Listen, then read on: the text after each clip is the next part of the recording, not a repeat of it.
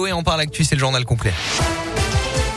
Et elle a une ce matin, la situation sanitaire se dégrade encore en Auvergne-Rhône-Alpes. Le taux d'incidence est de 576 cas de Covid pour 100 000 habitants dans la région avec des variations évidemment selon les départements.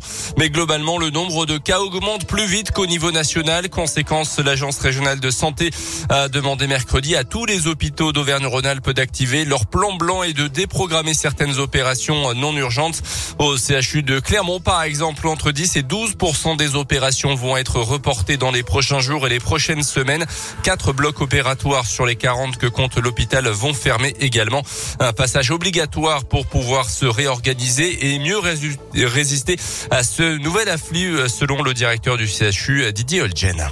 Ça permet de réorganiser nos lits, réorganiser nos filières de soins, les moyens de soins, les dispositifs de service, armer des lits supplémentaires, rappeler parfois des personnels qui sont en formation. Nous, on souhaite organiser méthodiquement nos équipes et nos roulements pour qu'on ait la capacité de prendre nos repos et qu'il y ait une relève qui vienne pour pouvoir tenir sur la durée. On a plusieurs fronts à tenir. Il est nécessaire parfois de lever le pied sur les blocs opératoires pour redéployer des moyens sur les réanimations, les soins critiques. Euh, toutes les urgences et les opérations en chirurgie cancérologique restent assurées. Au CHU de Clermont, il y a entre 7 et 8 hospitalisations dues au Covid tous les jours. Il y a actuellement 44 patients Covid, dont 15 en réanimation. Au niveau national, sur les dernières 24 heures, près de 56 900 nouveaux cas ont été enregistrés.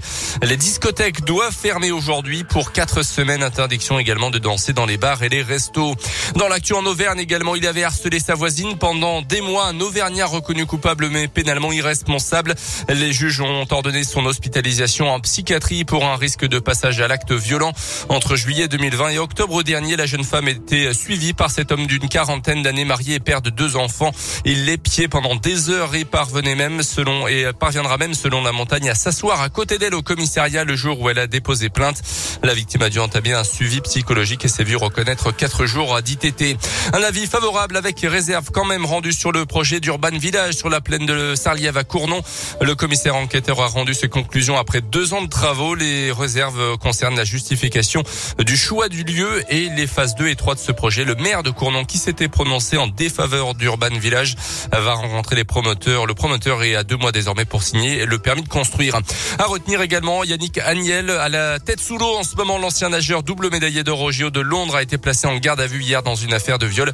Elle les fait remontrer à 2000 2016 à Mulhouse où Yannick Agnel était licencié.